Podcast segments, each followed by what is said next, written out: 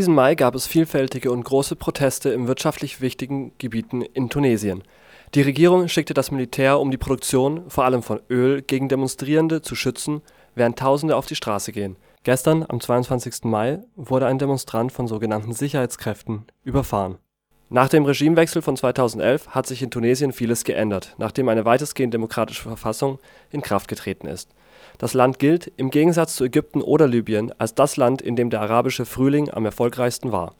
Sechs Jahre später gibt es jedoch im ganzen Land soziale Proteste über die Situation im Land und die Forderungen der Bevölkerung sprach ich noch vor dem Tod des Demonstranten gestern mit Bernhard Schmidt, Außenkorrespondent für Radio Dreieckland. Also zunächst, die tunesische Politik sieht so aus, dass eine Art großer Koalition regiert, die allerdings intern von Krisen zerrüttet wird.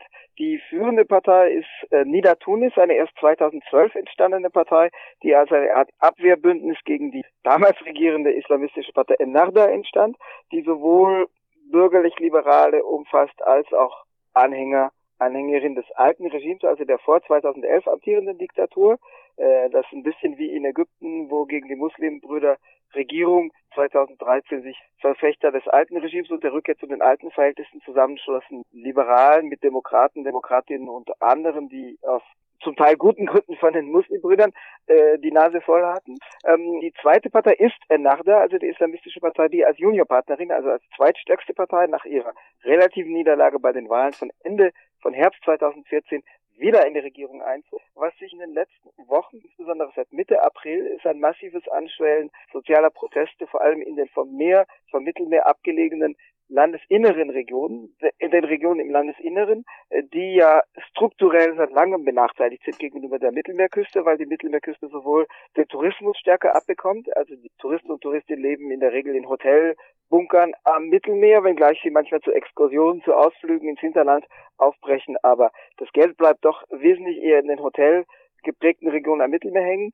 und die Industrie ist auch stärker an der Mittelmeerküste angesiedelt, wie etwa die Chemieindustrie im Raum Sfax, also an der, an der Ostküste, äh, an der Nord- und vor allem an der Ostküste, wenngleich es im Landesinneren einige Industrieniederlassungen äh, gibt, insbesondere die Phosphatindustrie, die am Phosphatabbau hängt im Becken von äh, Gafsa, also ungefähr 300 Kilometer südlich von Paris, was auch seit langem ein eine Hochburg sozialer Proteste ist. Also 2008 fand ein halbes Jahr lang eine massive soziale Protestbewegung in diesem Bergbaubecken von Gafsa statt, die eigentlich schon den Sargnagel für das alte Regime äh, bedeutet hat.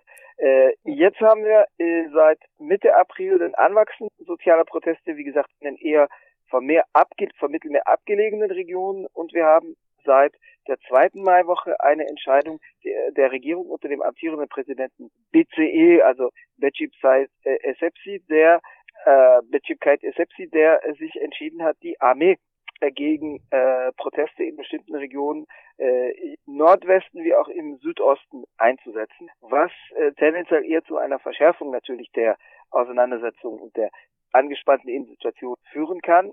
Wir haben jetzt allerdings auch seit Montag, dem 15. Juni, mindestens an zwei Orten in Tatooine im Südosten, in Kebili, im, also Tatooine liegt in Mittelmeernähe und äh, Kebili liegt äh, in, auf der mehr abgelegenen Seite. In diesen zwei Orten haben wir Abkommen, die also die Proteste beruhigen sollen, die äh, eben auf bestimmte soziale Forderungen eingehen. Was sind eigentlich die Kernforderungen, für die gerade die Arbeitslosen in diesen Regionen auch auf die Straße gehen? Also natürlich, was die Arbeitslosen betrifft, Jobs, äh, möglichst äh, sinnvolle Jobs. Äh, also äh, was zum Beispiel in diesen Abkommen jetzt steht, das widerspiegelt das auch. Äh, also zum Beispiel in einem der Abkommen steht, dass in den Ölgesellschaften, also äh, in den, in den Erdölverarbeitenden Gesellschaften, äh, ab Juni dieses Jahres 1000 Leute zusätzlich eingestellt werden sollen und im kommenden Jahr 2018 nochmal äh, 500. Dazu kommen aber auch Dazu kommen sollen aber auch 2000, also erst 1000 und dann nochmal im kommenden Jahr weitere 1000 ähm, in Umweltgesellschaften, also in Gesellschaften, die Umweltreparatur, Umweltschutz betreiben, was sicherlich äh, gerade in den erdölfördernden oder erdölverarbeitenden Regionen äh, oder in den Erdölhäfen sinnvoll ist, weil zum Beispiel der Golf von Gabes an der Mittelmeerküste total verseucht und verschmutzt ist, wo also Erdölverarbeitung und Chemieindustrie auch angesiedelt. Ähm, das heißt, es wird Auffanggesellschaften geben, wo in den öffentlichen im Bereich Umweltreparatur, also etwa Entseuchung und äh, äh, vorbeugender Umweltschutz, wo durchaus sinnvolle Arbeitsplätze geschaffen werden. Und das widerspiegelt tatsächlich auch das, was gefordert wird, weil äh, sei es bei den Erdölgesellschaften, sei es im Tourismus, sei es im Bergbauwerken von GAFSA, in der Regel eben die Einstellung äh, gefordert wird. Konflikte entzünden sich dort oft daran, dass bevorzugt äh, lokale Arbeitskräfte eingestellt werden sollen, weil oft die Leute sozusagen vor Ort das Gefühl haben, dass die ganzen Jobchancen und Einkommenschancen an ihnen vorbeigehen, weil eben sozusagen auf überregionaler Ebene rekrutiert wird, sei es, dass bestimmte Qualifikationen abgefragt werden, wo eben Leute dann mit Hochschulabschlüssen kommen, die oft überqualifiziert sind für die örtlich verfügbaren Jobs, oder sei es eben, dass auch äh, korrupte Einstellungspraktiken, Einstellungspraktiken stattfinden, wo eben Leuten Jobs zugeschanzt werden, wo dann auch die örtlich zur Verfügung stehenden Arbeitskräfte das Gefühl haben, dass sie eben leer ausgehen. Du hast gerade die Korruption angesprochen. Da gibt es ja auch jetzt gerade am 15. Mai gab es in Tunesien einen Protest gegen ein neues Gesetz, das durchgebracht werden soll, mhm. wo es auch um die Korruption der Ben Ali-Regierung vor der Revolution mhm. geht hat es auch eine Verbindung zu diesen Protesten gegen, also bei den Produktionsstätten in diesem Wirtschaftsbereich? Als Hintergrundthema ja, weil es natürlich den generellen Kontext abbildet und weil es auch in den breiten Kreisen das Regierungshandeln tendenziell diskreditiert. Also das handelt sich um das sogenannte Gesetz zur ökonomischen Aussöhnung oder ökonomischen Versöhnung. Da geht es darum, dass Leuten, die sich unter dem alten Regime hemmungslos bereichert hatten und ihr Geld ins Ausland schafften, etwa nach Europa oder auf die Seychellen, äh, dass die ihr Geld zurückbringen, dass sie also in Tunesien wieder anlegen, dass sie straflos ausgeben und für also ins Ausland geschaffte Summen einen bestimmten Steuersatz bezahlen und dann aber sozusagen die Affäre gegessen ist, so dass sie äh, mit keinen Strafverfolgungen wegen Korruption, wegen Steuerflucht rechnen müssen. Also dieses Gesetz ist seit anderthalb, zwei Jahren in Vorbereitung. Es war ein innenpolitisch heftiges Streitthema, es war ein heikles Eisen. Es wurde durchgesetzt unter äh, und mit der Rechtfertigung durch die wirtschaftliche Vernunft, dass man eben sagt, lieber der Spatz in der Hand also als die Taube auf dem Dach, also lieber sozusagen Schwamm drüber und Hauptsache es kommt wieder etwas Geld zurück. Also Tunesien leidet tatsächlich auch an einer an einem unter äh, un, an einer Unterfütterung mit Investitionen, weil zum Teil auch die einheimische, die tunesische Bourgeoisie, das tunesische Kapital nach den äh, Unruhen und nach der Revolte von 2011 Investitionen abgezogen und eher nach Marokko orientiert hat, weil Marokko stabiler schien. Es gab also auch eine Welle von Streiks und auch durchgesetzten Lohnerhöhungen im Frühjahr 2011 und noch im Sommer 2011, bevor diese Welle wieder abebbte, also in den sechs Monaten nach dem Umbruch von Anfang 2011 und auch internationale Investitionen wurden eher zurückgehalten. Äh, Tunesien wurde auch danach als relativ, also nicht absolut, aber relativ instabiles Land unter Investoren gehandelt. Das hat auch mit dschihadistischen Anschlägen, die es vor allem im Jahr 2015 gab, spektakulären Anschlägen im Juni, äh, im März und im Juni, am 18. März und am 26. zu tun, aber äh, eben auch mit einer doch gewissen sozialen Mobilisierung, die als Hintergrund stets da war. Also es gab sie 2011 auf zentraler Ebene, dann gab es regionale, regional verankerte soziale Bewegungen, etwa im November 2012 in Filiana, ungefähr 100 Kilometer südlich, südwestlich von Tunis, wo auch äh, mit Schrotmunition geschossene Demonstranten schwer verletzt wurden. Ähm, diese, äh, also diese Unterfütterung mit Investitionen, die sorgt eben dafür, dass die Regierung sagt, okay, äh, wir bevorzugen jetzt den Spatz in der Hand. Hauptsache wir repatriieren Geldsummen, also wir holen Geldsummen. Das äh, ist allerdings in breiten Kreisen äh, durchaus, äh, das wird in breiten Kreisen mit Skepsis betrachtet, weil eben äh, sozusagen das als Ermutigung künftiger oder aktueller Korruptionspraxen und als Ausweis der Straflosigkeit betrachtet wird. Die Proteste, die sich unmittelbar dagegen richteten, sind eher schwach ausgefallen. Es gab vier rivalisierende Demonstrationen an einem Tag vor, äh, also im Frühjahr 2017 ins, äh, insgesamt vielleicht zwischen zwei und 4.000 Menschen anzogen. Also die Proteste auf zentraler Ebene leidet, litten unter ihrer Zersplitterung, aber als generelles Hintergrundthema, dass das Regierungshandeln auch diskreditiert und in die Kontinuität zum alten Regime stellt, weil es ja des alten Regimes, die davon profitieren werden von dem Gesetz und weil der äh, fast 90-jährige Staatspräsident BCE eben auch ein Mann des alten Regimes ist. Als Hintergrundthema spielt es natürlich eine Rolle beim Befeuern sozialer Proteste und sozialer Unzufriedenheit. Es gab ja jetzt dann diese vier rivalisierende Demonstrationen. Ist die soziale Bewegung in Tunesien eher gespalten oder gibt es da eine gewisse Einheit gegen die momentan regierende Partei? Also äh, eine Einheit gibt es eben nicht, sonst wäre die, die Protestfront wahrscheinlich auch weiter schon äh, fortgeschritten beim Durchsetzen ihrer Forderungen. Ein eher äh, einigender Faktor liegt in der politischen Einigung von großen Teilen der tunesischen Linken, die es geschafft hat, sich in Gestalt des Front Populaire, also der grob übersetzt Volksfront oder eher Front der sozialen Unterklassen zusammenzuschließen und das seit fünf Jahren, äh, sodass zumindest die politische Linke nicht zersplittert ist. Aber äh, die entscheidende Rolle spielt doch der Gewerkschaftsdachverband UGTT, also Generalunion der tunesischen Werktätigen. Die UGTT ist in Tunesien ein alles andere als zu vernachlässigender Verband und sozialer Faktor. Die UGTT hat über eine halbe Million Mitglieder äh, in einem Land mit insgesamt elf Millionen Einwohnern und Einwohnerinnen. Das heißt, es ist der gemessen an der Bevölkerungszahl deutlich stärkste afrikanische Gewerkschaftsdachverband. Äh, und die UGTT hat sich immer in Teilen eine gewisse Unabhängigkeit bewahrt. Als einzige Opposition phasenweise unter dem alten Regime. Äh, die also politische Oppositionskräfte wie die Linken verschafften es kaum, Luft zu schnappen und äh, an die Oberfläche zu, zu äh, an die Oberfläche zu gelangen, um sich sozusagen öffentlichkeitswirksam auszudrücken, weil sie mit einer, einer harschen, harten Repression kämpfen musste. Aber die politische Linke und auch andere Oppositionskräfte flüchteten eben unter das Dach der UGTT, wo sie äh, ihre Politik betreiben konnten. Es gab natürlich immer auch einen rechten und mit dem alten Regime kooperierenden Flügel und heute mit der, mit der jetzigen Regierung kooperierenden, zusammenarbeitenden Flügel. Aber also Opposition, soziale und gesellschaftliche Opposition, auch politische Opposition war in der UGTT immer mit vertreten und konnte zu Wort kommen. Nun ist es aber so, dass die UGTT beziehungsweise ihr Apparat seit 2014 äh, sozusagen in die politische Arena äh, sich begeben hat und eine Vermittlerrolle spielte bei der friedlichen Ablösung, die als solche eigentlich zu begrüßen ist, bei der friedlichen Ablösung der islamistisch geführten Regierung 2014, die zunächst nicht abtreten wollte, die sehr diskreditiert war, insbesondere nach zwei von Radikal-Islamisten durchgeführten Morden an zwei Oppositionspolitikern, am 6. Februar 2013 Shokri Belaid, Abgeordneter, und am 25. Juli 2013 Mohamed Brahmi. Beide waren linke Abgeordnete vom Front Populaire. Die islamistische Regierung hat diese Morde nicht veranlasst, aber ein Teil der Regierungsislamisten war äh, sagen wir mal, Komplizenschaft oder sagen wir mal zumindest äh, milde gestimmt gegenüber den, dem Spektrum, aus dem die Morde kamen. Und es gab also auch äh, Leute, die gedeckt wurden aus Teilen des Regierungsspektrums heraus. Diese Regierung wollte zunächst nicht abtreten, hat dann aber äh, eingewilligt in einen friedlichen Machtwechsel. Und bei diesem Machtwechsel hat die UGTT, also der Gewerkschaftssachverband, zusammen mit dem Arbeitgeberverband UTK und zusammen mit der Anwaltskammer von Tunis eine Vermittlerrolle übernommen. Und durch diese Vermittlerrolle ist die UGTT sozusagen auch als durchaus staatstragender Faktor in die politische Arena hineingekommen. Äh, das ist als solches erstmal nicht negativ, als eine friedliche Ablösung der alten Regierung, die die Islamisten zumindest aus der vorderen Reihe der Regierung verbannt hat, wenngleich sie als Juniorpartner ja immer noch mitregieren.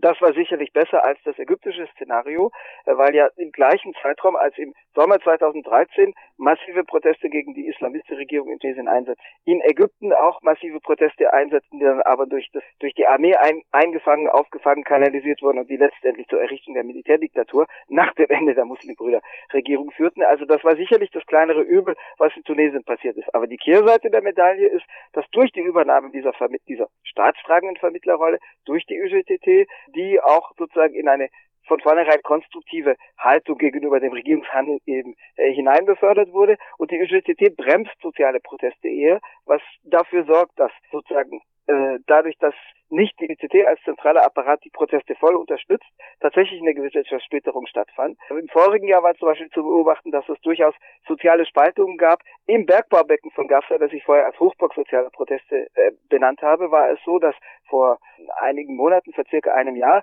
junge Leute, die eben auch Jobs erreichen wollten, ähm, äh, Verkehrswege und äh, Schienen besetzt und ihre Anliegen durchzusetzen versuchten, während die, die drinnen arbeiteten, wiederum gegen die Proteste Stellung nahmen. Und das führte dann dazu, dass in einer Region, wo eigentlich sozialer Protest einen sehr starken Rück innerhalb der Bevölkerung hatte, tatsächlich sozusagen zwei Lager wieder abhängig Beschäftigten der jungen Arbeitslosen gegeneinander ausgeschielt wurden. Und äh, da spielt, sagen wir mal, die sehr konstruktive Rolle der UGTT im Augenblick äh, sicherlich eine kritisch zu beobachtende Rolle, insofern als sie eben auch Solidarisierung zum Teil verhindert. Insofern würde ich schon sagen, es gibt eine gewisse Zersplitterung der Proteste, es gibt sicherlich auch unter den älteren Generationen einen gewissen Unmut über das Handeln der Jugend, wobei ich glaube, im Süden Tunesiens ist es eben so, dass dort die Proteste einen sehr viel breiteren Rückhalt haben, weil es sich eben um insgesamt, wenn nicht abgehängte, dann doch stark benachteiligte Wohnen handelt, wo äh, die breite Mehrheit der Bevölkerung es einsieht, dass äh, sozusagen der Unmut auch auf die Straße, auf der Straße ausdrückt. Aber das führt wiederum zu einer stärkeren regionalen Spaltung,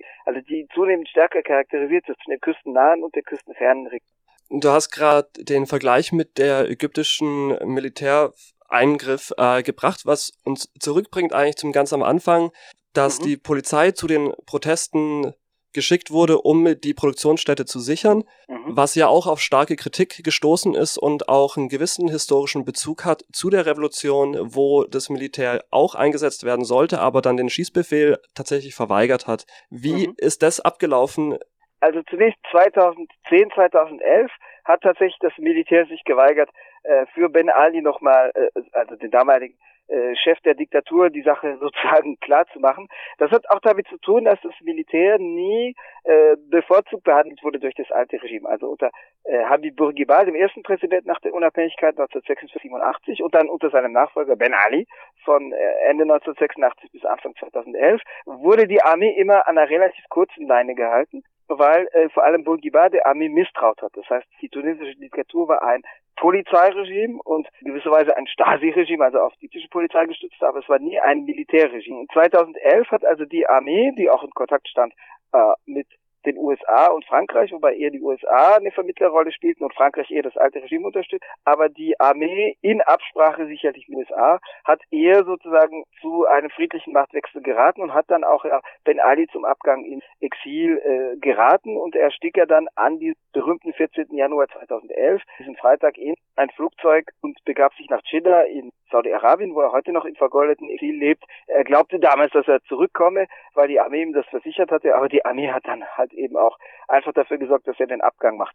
Also die Armee ist insofern nicht die Hauptstütze der jetzigen Regierung. Sie war vor allem die Hauptstütze unter dem alten Regime. Äh, die Armee ist insofern auch nicht so stark diskreditiert, weil sie nicht als das repressive Organ schlechthin erscheint. Das, das würde eher die Rolle der Polizei sein. Aber in, jetzig, in der jetzigen Situation war es tatsächlich so, dass er als äh, bevölkerungsfeindliche halt oder deutlich als bevölkerungsfeindliche halt, Handlung natürlich erlebt wurde, dass die Armee jetzt eben eingesetzt wurde, um vor allem Öllagerstätten und Raffinerien freizuhalten von Protesten. Also das hat sicherlich eine eskalierende Rolle gespielt, was jetzt aber zumindest in zwei Regionen nicht verhinderte, dass es, wie erwähnt, zu Abkommen kam, äh, in, äh, in Tatawin und auch in... Dann als Abschluss, wie glaubst du, dass sich dieser Protest jetzt noch weiterentwickeln wird? Also was steht noch bevor?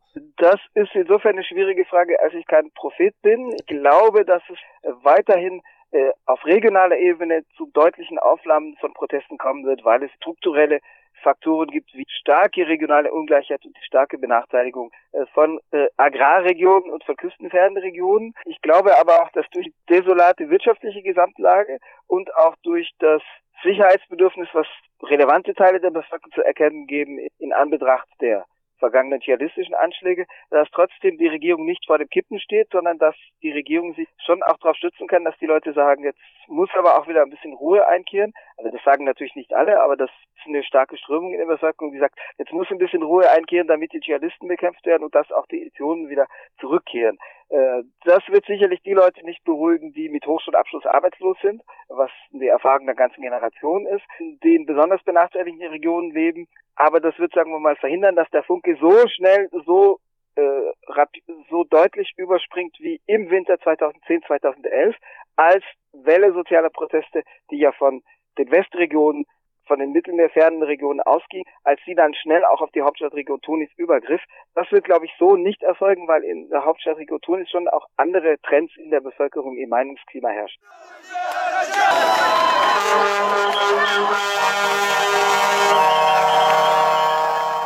Ergänzend dazu hat Bernhard Schmidt den Tod des Demonstranten, der gestern überfahren worden ist, kommentiert. Am gestrigen Montag, den 22. Mai, kam es im Süden Tunesiens in El Kamur und Tatouin zu einer erneuten Zuspitzung äh, durch äh, den Einsatz der sogenannten Sicherheitskräfte.